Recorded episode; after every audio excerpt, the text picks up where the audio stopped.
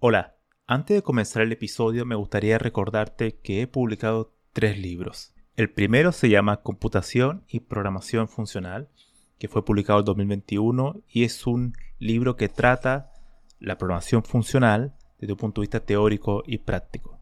El segundo se llama Mentes Geniales, la vida y obra de 12 grandes informáticos. Esta es una obra que repasa la historia de hombres y mujeres que fueron relevantes en la historia de la computación. Y el último, el más reciente, se llama Principios de Programación, donde explico una nueva forma de entender la programación a través de ocho conceptos. Todos estos libros se pueden encontrar en librerías en España o en Amazon y también en Latinoamérica se puede encontrar a través de Mercado Libre y Busca Libre. Para más detalles pueden visitar mi sitio web camilochacón.com.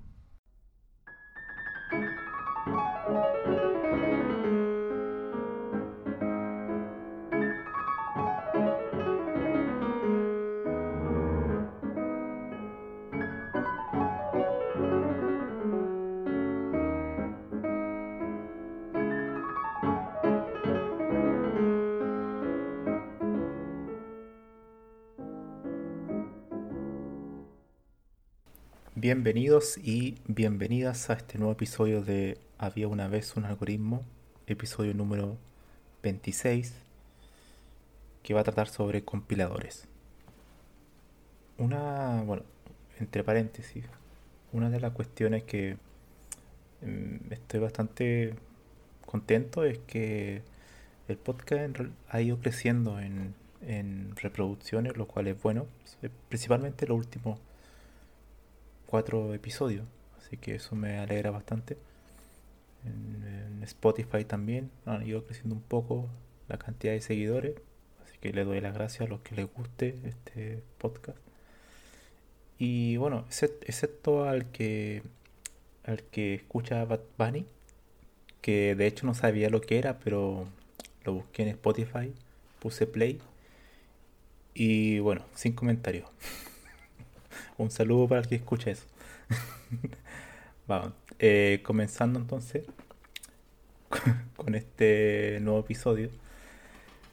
Hay un tema muy particular en, computación que probablemente abarca todo, como diría en el, uno de los libros de, de Raymond Turner, que la ciencia de la computación es, es el área, es un área dominada por lenguaje. Entonces, cuando hablamos de lenguaje, nos referimos principalmente a lenguajes de programación.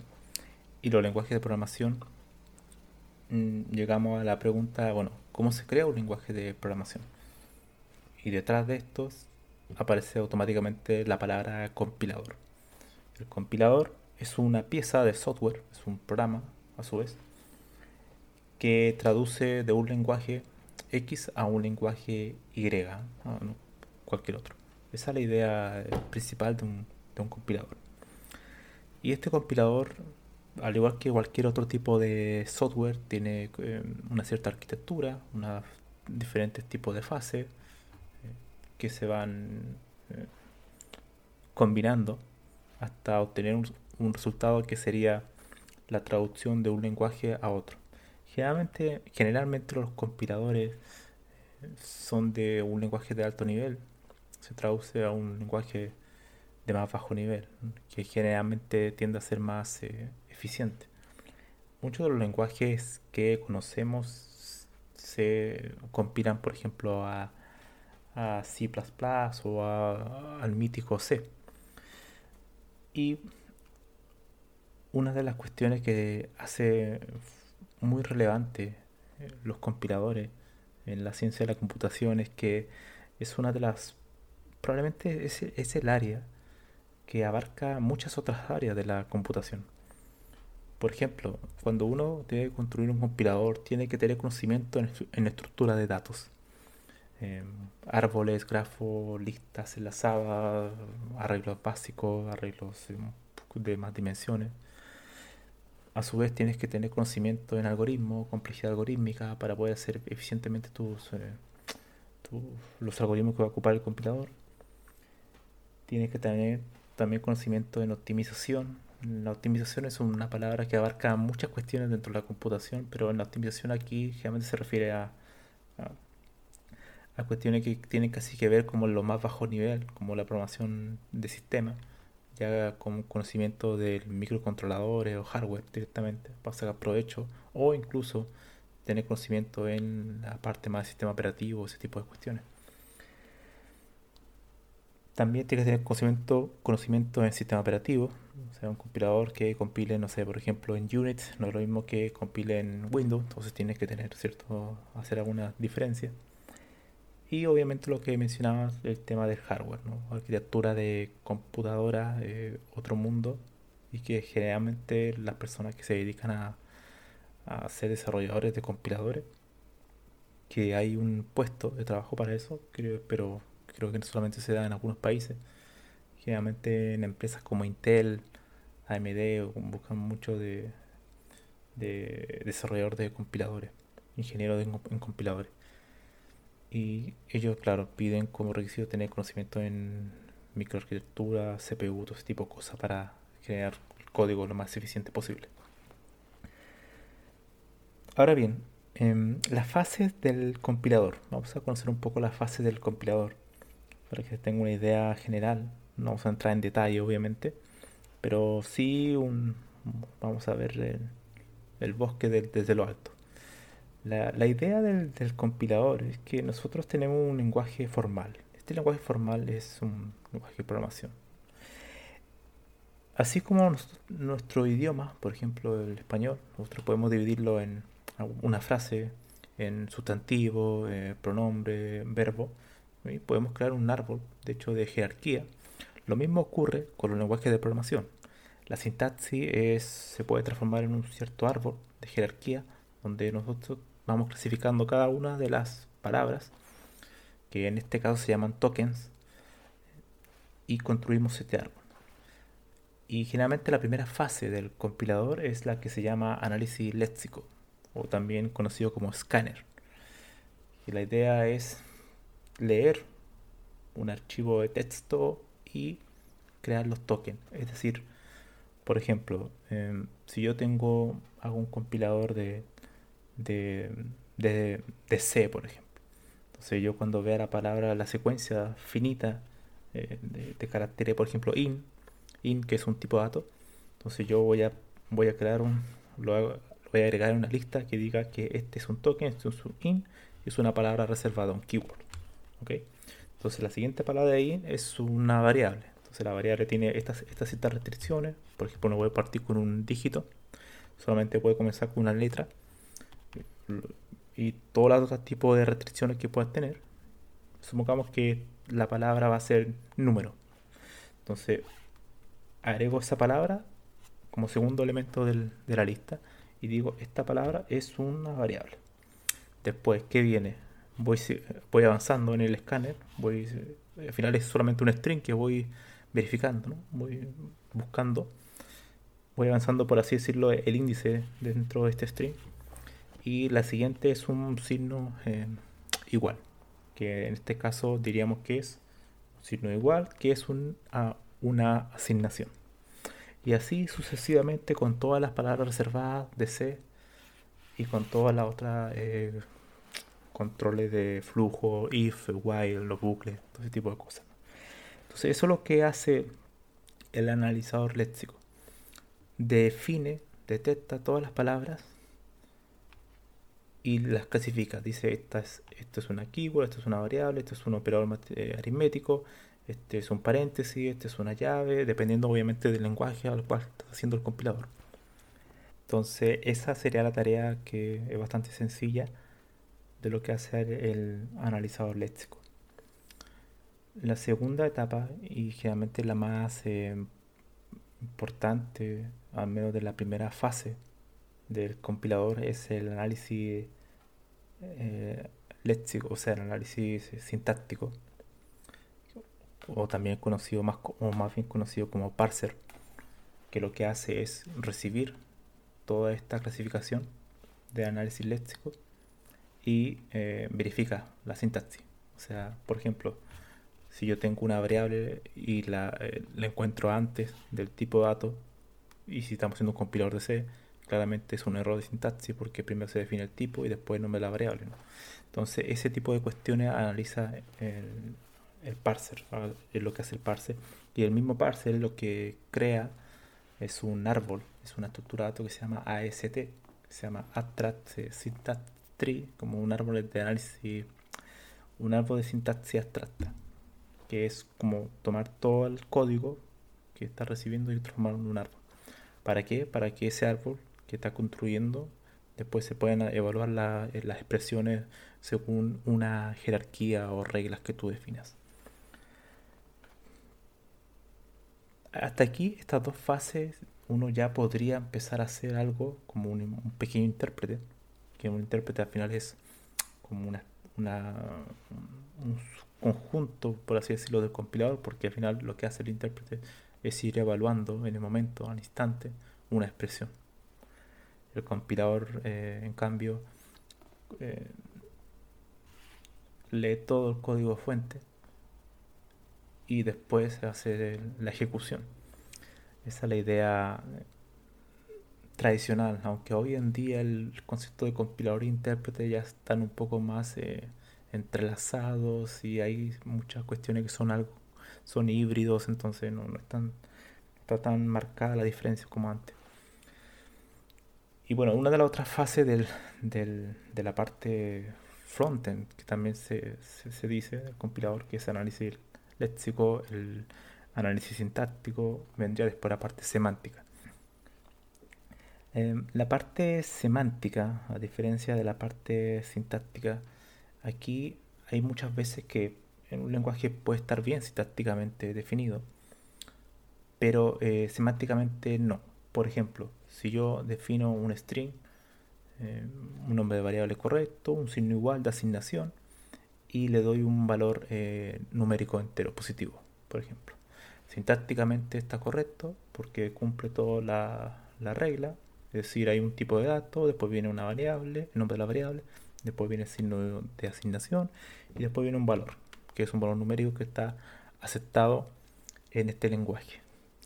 Pero el analizador semántico va a decir, no, no, no, aquí hay un error porque en C tú a este tipo de dato en particular string no le puedes asignar eh, un valor numérico. Por tanto, el analizador semántico arrojará un error. No está permitido. Esa es la parte front, la parte de alto nivel de un compilador. Posteriormente es como la parte del backend, la parte ya más profunda.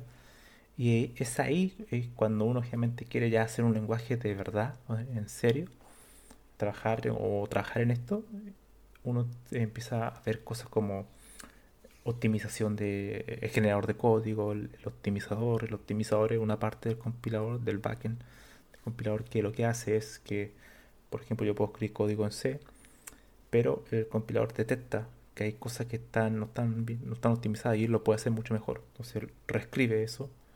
Eh, por ejemplo, si quisiera, si hiciera expresiones anidadas con múltiples if, compilador podría detectar que eso se puede hacer solamente con un if. Entonces lo reescribe y lo mejora. Entonces el compilador tiene un componente, ese componente algo inteligente que le ayuda al programador a su código para que sea más eficiente. Cuando encuentra ese tipo de, cuestiones que son que no están bien eh, están bien trabajadas o están bien optimizadas por parte del programador, el compilador hace su trabajo y te ayuda en ese tipo de cosas mejorando no tan solo el, tiempo de cómputo, sino que también puede ser el tamaño, por ejemplo, del, o la cantidad de memoria que ocupa, ese tipo de, cosas, de cuestiones también. Además, en esta parte del backend del compilador tiene que ver mucho con la parte de arquitectura del CPU, entonces cómo generar, por ejemplo, incluso código de assembly, código mm, casi lo más cercano a, la, la máquina, al binario, cómo hacerlo de manera eficiente. Ese es todo un mundo, un mundo bastante extenso y bastante eh, muy cercano a, la parte madura de la programación de sistemas, que es como el conocimiento del sistema operativo y de, arquitectura de computadora. Ahora bien, uno podría empezar a hacer un intérprete de un lenguaje pequeño o hacer prototipo con la parte del front, el frontend, que es el escáner, el parser y el analizador semántico hay muchas herramientas que te permiten hacer estas cuestiones. Por ejemplo, en la universidad, los que han tenido asignatura de compiladores, alguna vez seguramente le, eh, le explicaron cómo usar LETS y YAT, que son como LETS es, la, es una herramienta que permite hacer el análisis léxico y el YAT es la parte del parser. También está Bison o Bison, como se pronuncia. Y la otra que yo he usado para construir intérprete o lenguajes pequeños es una herramienta que se llama ANTRL4. Anters, algo así. Y es un parser generator que uno eh, especifica tu, por ejemplo, tu, tu sintaxis formal con un lenguaje que puede ser BNF, que es una a través de, de, cierta estructura eh, sintáctica, te genera, te genera todo el la parte del análisis léxico de manera automática y el parser también de manera automática. Entonces, es las dos primeras etapas del compilador te lo hace mucho más simple. Tú solamente tienes que definir el BNF, que es como la, ya la parte sintáctica de tu lenguaje, que esté bien definida, que sea coherente, todo ese tipo de cuestiones. Obviamente esa parte depende de tu lenguaje. Si es muy complejo, ese, esa especificación, esa especificación en, en BNF va a ser va a ser bastante extenso. Si un lenguaje más simple, bueno, va a ser eh, mucho más acotada. Una de las cosas también que hay que tener en cuenta cuando uno trabaja con ese tipo de lenguaje, que hay que definirlo, esa gramática, se dice así, la gramática, es eh, evitar ambigüedades. Por ejemplo, si vas a definir un if, eh, el orden de cómo, cuál va a ser la expresión que se va a, definir, se va a evaluar primero, todo ese tipo de cosas se estudian generalmente en compiladores. el tema de reducir la ambigüedad, no puede tener ambigüedades, es decir, el mismo código tiene que ejecutar lo mismo, tiene que construir el mismo árbol AST, el de sintaxis abstracta. Tiene que ser el mismo árbol, no puede ser que ejecutes lo mismo dos veces y genere un, árbol diferente.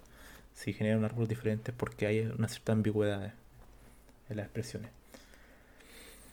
El libro clásico de compiladores fue el libro que escribió Alfred Ajo, que quizá alguno lo conoce, que se llama Compiler, eh, Principios, Técnicas y Herramientas, pero es más conocido como el Dragon Book, que es el libro del dragón, porque aparece un dragón en la portada del libro, con un guerrero luchando. Eh, no lo escribió solamente Alfred Ajo, pero también fue Mónica Lam, eh, Ravi Seti y Jeffrey Ullman esas cuatro personas escribieron el libro eh, Compiler, que es el libro más famoso sobre compiladores. Es un libro bastante extenso, profundo. la teoría de los compiladores tiene componentes muy teóricos y otros muy prácticos. Así que eso es lo bonito del área. Eh, es muy interesante eh, construir lenguaje, aprender a construirlo yo recomiendo que las personas que quieran entender más sobre programación entiendan un poco o averigüen cómo diseñar lenguaje. Eh, yo creo que uno realmente aprende a programar cuando empiezas a diseñar lenguaje, entiendes cómo funciona por debajo los lenguajes que tú usas día a día.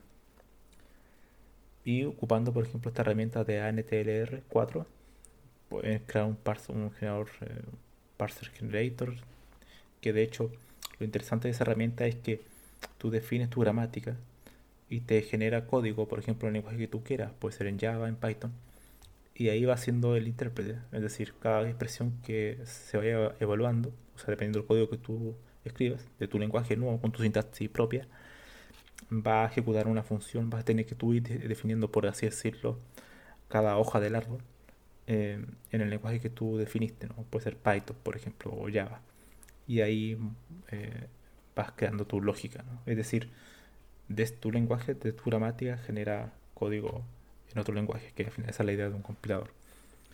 Y ya, de hecho, también creo que puedes colocar cosas más de, si quieres hacer tu lenguaje ya más de manera profesional, tocar cosas de más bajo nivel. Y, para eso, bueno, creo que puedes ocupar cosas como LLVM, que ya es como una infraestructura de compiladores que ya cuando quieres hacer un lenguaje real, Pero para empezar yo creo que ANTLR4 eh, es suficiente, muy interesante para empezar a hacer pequeños lenguajes con tu sintaxis propia. En su sitio web hay muchos tutoriales, tiene el autor tiene libros sobre la herramienta, también tiene un libro sobre crear lenguaje de programación con esa herramienta, así que lo recomiendo, yo lo leí hace muchos años, es muy, muy, muy, muy, muy interesante. Ahora hablando sobre el tema de compiladores desde un punto de vista más general. Yo no sé si todos lo saben o quizá alguien no lo sabe, pero cuando apareció C, el lenguaje C, el, que, lenguaje que influenció tantos otros, ¿no? Ah, como Asicha, C++, Java, todos esos lenguajes que de hecho algunos lo agrupan como de la familia de C por la sintaxis, ¿no? Esta sintaxis basada en llaves ¿eh? y este tipo de cuestiones. Tenía una particularidad C, que es eh, darle la posibilidad al desarrollador o programador de tener eh, control total sobre su programa, es decir, poder acceder a espacio de memoria a través de punteros, de referencia, modificar, o sea, hacer cuestiones que pueden ser más peligrosas en post de hacer eh, la computación más eficiente, es decir, el ejecutable pueda, pueda hacer eh, algoritmos mucho más eficientes que otro lenguaje.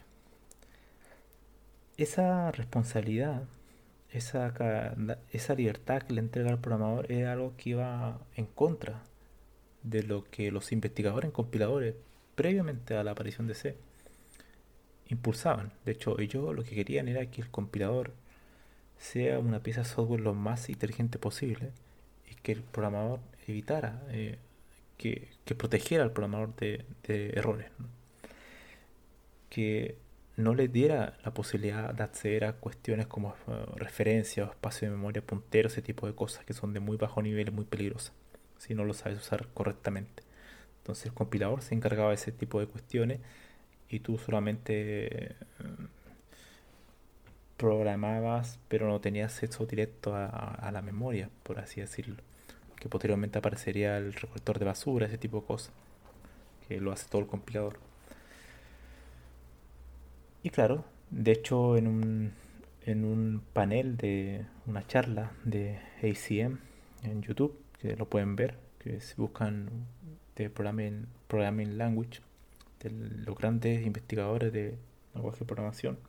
Hay tres personas, una es eh, Franz Allen, eh, Bárbara Liskop y Niklaus Weir, dos mujeres, la primera, el último Niklaus Weir, em, todos ellos eh, ganadores del premio Turing, que es el equivalente al, al Nobel pero en computación, y cada uno de ellos desarrolló lenguaje.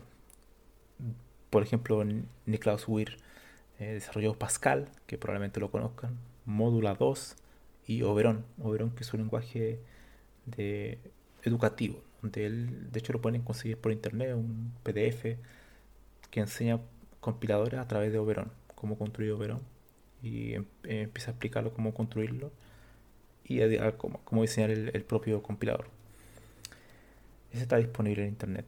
Eh, Bárbara Lisco me hizo enorme aporte a, los lenguajes de programación. Ella también es una de las letras del, principio Solid.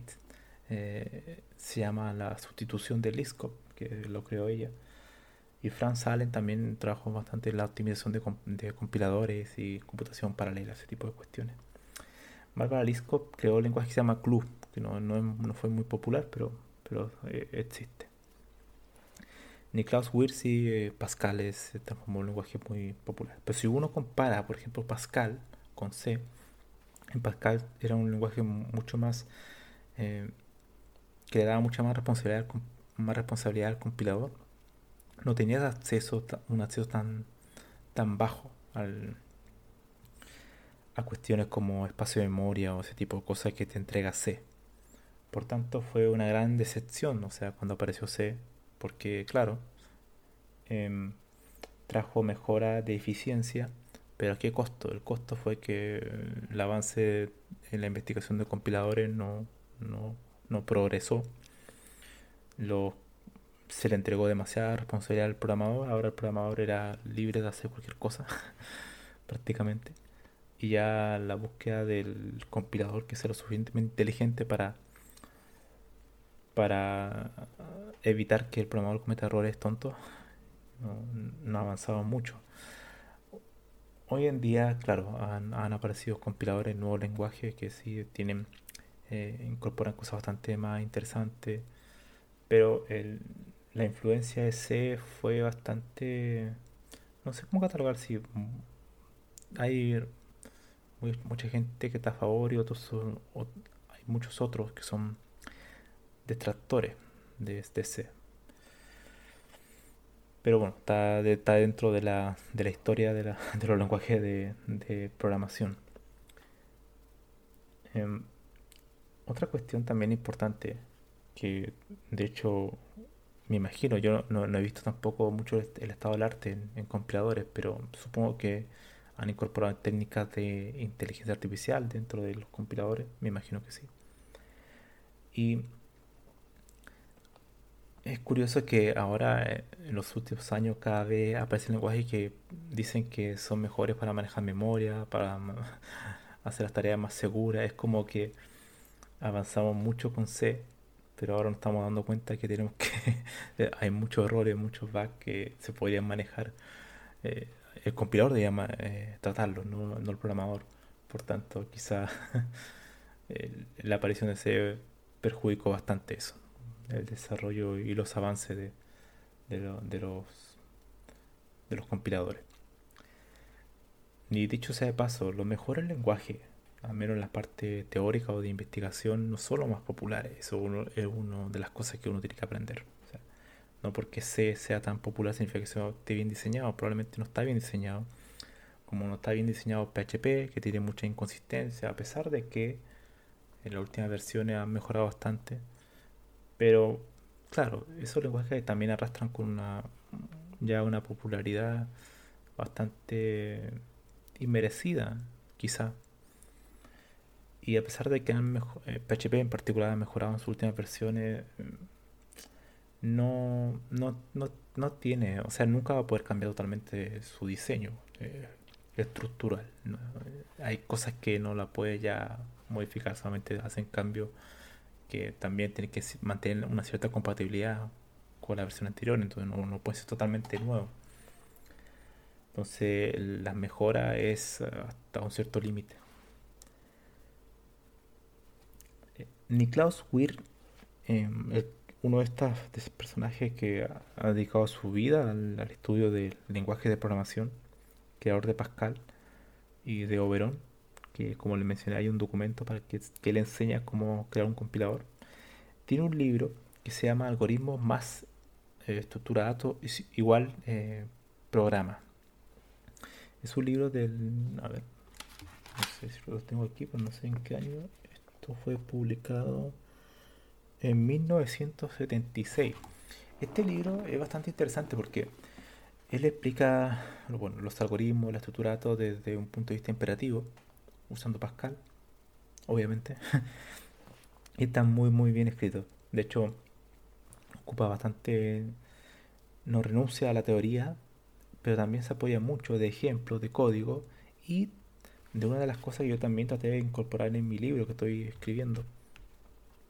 Son el tema de las figuras. Las figuras, las imágenes que se incorporan en el, en el libro en cuestión para tratar de dar un apoyo a la parte teórica y dar un apoyo también al código.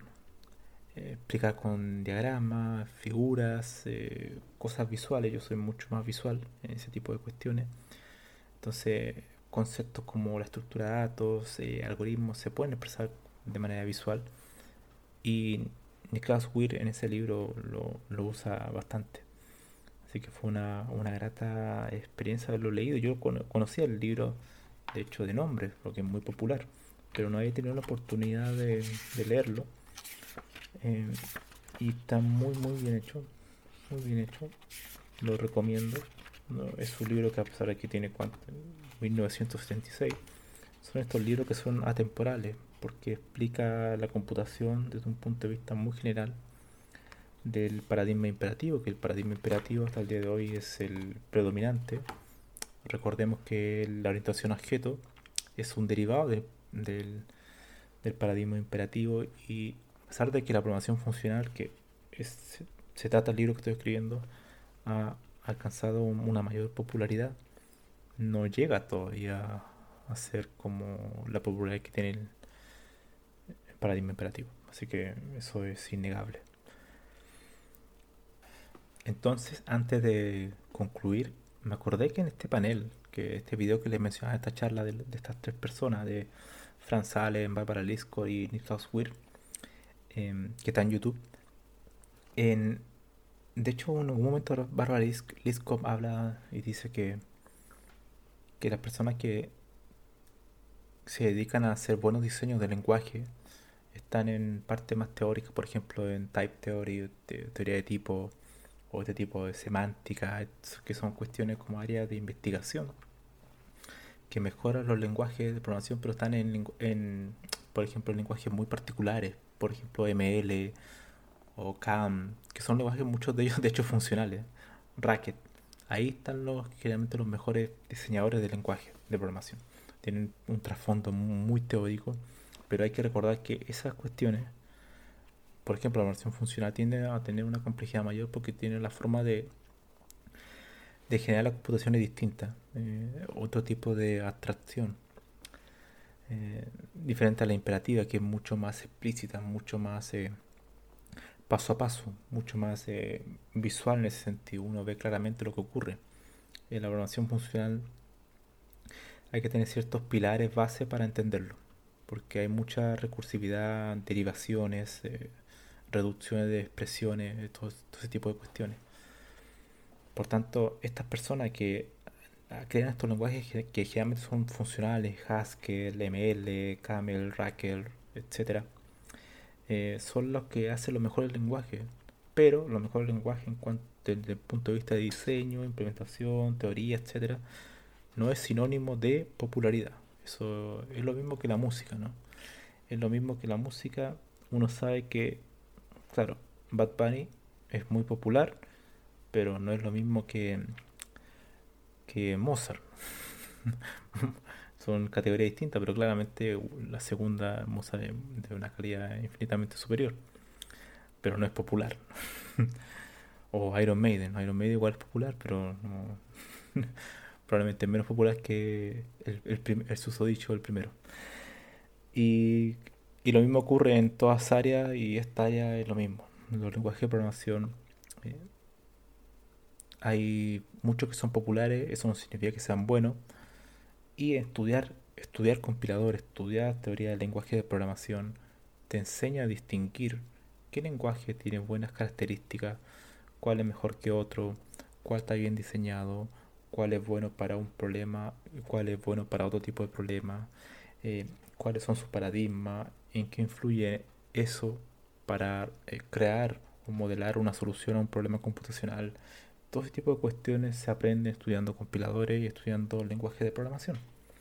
Por tanto, creo que después de eso, eh, este podcast tiene, eh, está totalmente justificado su existencia ontológica. Nos vemos.